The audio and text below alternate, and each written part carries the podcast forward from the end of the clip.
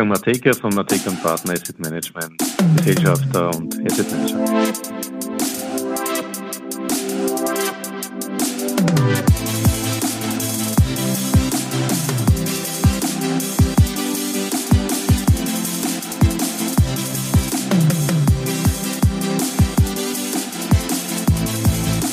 Ja, willkommen zu Triple M, Mateikas Market Memos donnerstags auf Audio CD.at. Heute macht sich Wolfgang Mateika Gedanken zu den Telekom-Unternehmen, die einen M&A-Hype bekommen könnten.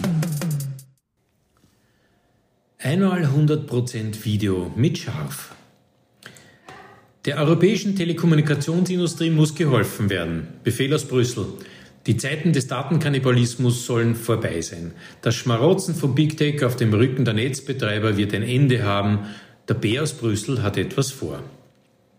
Letzte Woche wurde durch die Europäische Kommission eine Konsultation gestartet, die als Ergebnis eine neue Refinanzierung der Telekom-Infrastruktur zum Ziel hat. Die großen Social-Media- und Internetkonzerne sollen aufhören, sich ihr jeweiliges Geschäft am Rücken der bestehenden Telekom-Infrastruktur einzuverleiben, ohne für deren Errichtung etwas zu bezahlen. EU-Kommissar Thierry Breton hat sich den Sheriffstern an den Anzug gesteckt und treibt jetzt Google und Co. munter vor sich her. Das erklärte Ziel ist es, mit einer Abgabenverordnung von den bekannten externen Riesen wie Apple, Facebook, Google und Co. Gebühren einzuheben, die wiederum zur Finanzierung des Ausbaus von Breitband dienen sollen. Ein hehres Ziel möge man meinen. Endlich werden diejenigen zur Kasse gebeten, die rund 55 Prozent des Internetverkehrs belegen und für dessen Infrastruktur nichts bezahlen. Im Gegenteil, ihre Services mit bester Technologie bewerben, die aber ohne perfektes Netzwerk wiederum nichts wert ist. Die EU tritt daher endlich nach langer Zeit den heimischen Telekoms an die Seite. Der Telekombranche würde dies gut tun, denn die Last des Glasfaserausbaus liegt seit Jahren allein auf ihren Schultern. Ja, sogar noch mehr, denn sie sind per Gesetz dazu gezwungen, den Wettbewerb bei Telefonie und Internetdiensten ins eigene Netz zu lassen. Die EU-Message bisher? Wettbewerb macht billig und freut die KonsumentInnen. Die Vielfalt der alternativen Trittbrettanbieter in der EU spricht hier eine deutliche Sprache, denn in kaum einer anderen Region am Planeten gibt es dermaßen viele Anbieter bei Internet und Telekommunikation. Und die großen Incumbents dürfen bzw. müssen sich diesen Wettbewerb leisten. Zusätzlich wird in Zeiten steigender Zinsen dann noch durch ihre Finanzierung etwas teurer. Doch dank Inflation und elastischen Preismodellen zahlt es am Ende eh wieder der Kunde oder die Kundin. Die Insolvenzstatistik bei Telekom-Anbietern tendiert nämlich seit Jahren verräterisch gegen Null. Doch nun soll zumindest Schluss mit der indirekten Subvention der Big Techs sein. Berechnungen zufolge sind diese passiven Kosten in Euroland zwischen 15 und 28 Milliarden Euro pro Jahr. Diese Investitionslasten sollen in Zukunft auf mehr Schultern verteilt werden. Aber es wäre nicht die Politik, wenn sie nicht sich selbst ins Zentrum stellen würde. Natürlich wird hier eine Art Steuer angedacht und die EU will die Einnahmen daraus weiter verteilen. Ohne Bürokratie geht offenbar gar nichts mehr. Einfacher wäre es natürlich, die Investitionen direkt mit den Techs zu teilen. Je nach Anteil im Datentraffic seitens der Telekoms Rechnungen an Google und Co. auszustellen oder einfach benutzergeführte Kostenmodelle einzuführen, die denselben Zweck erfüllen.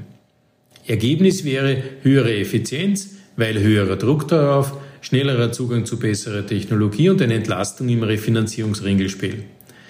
Mal sehen, ob es diesbezüglich während der laufenden Konsultation nicht doch zu einen oder anderen Einsicht kommen darf.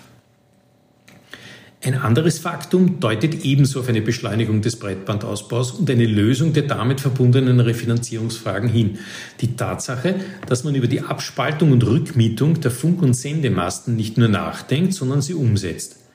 Das bedeutet nämlich auf ein sich beschleunigendes Geschäftsmodell hin, dass die Nutzung dieser Masten, die Erreichbarkeit über die letzte Meile nicht mehr allein ins Zentrum der Telekoms rückt, sondern die Bespielung des Breitbandnetzes innerhalb der eigenen Palette an zusätzlichen Services adressiert. Und genau diese Services bieten die besten Margen, denn am Ende sind sie reine Softwarefragen und nicht mehr allein an Netzverfügbarkeit und Netzqualität gebunden, denn die hat man ja mit Breitband. Wenn das Breitband mehr und mehr ausgebaut wird, werden also auch die großen Telekoms diese Services breiter anbieten und somit ihre Erträge schneller steigern können. Euroland hat derzeit noch rund 200 unterschiedliche Telekom-Anbieter. Viel zu viele aus rein ökonomischer Sicht, aber genug, solange sich alle auf dem Ausbau der Infrastruktur durch einige wenige große Incumbents ausrasten können. Wenn sich aber der Breitbandausbau auf neuen Beinen refinanziert, beschleunigt, geht es nur mehr darum, wer die Kunden hat und ihnen die neuen Services anbieten kann. Und dann, wenn dieser Breitbanddamm bricht, kommen die Akquisitionen und der Markt wird zum M&A-Hype.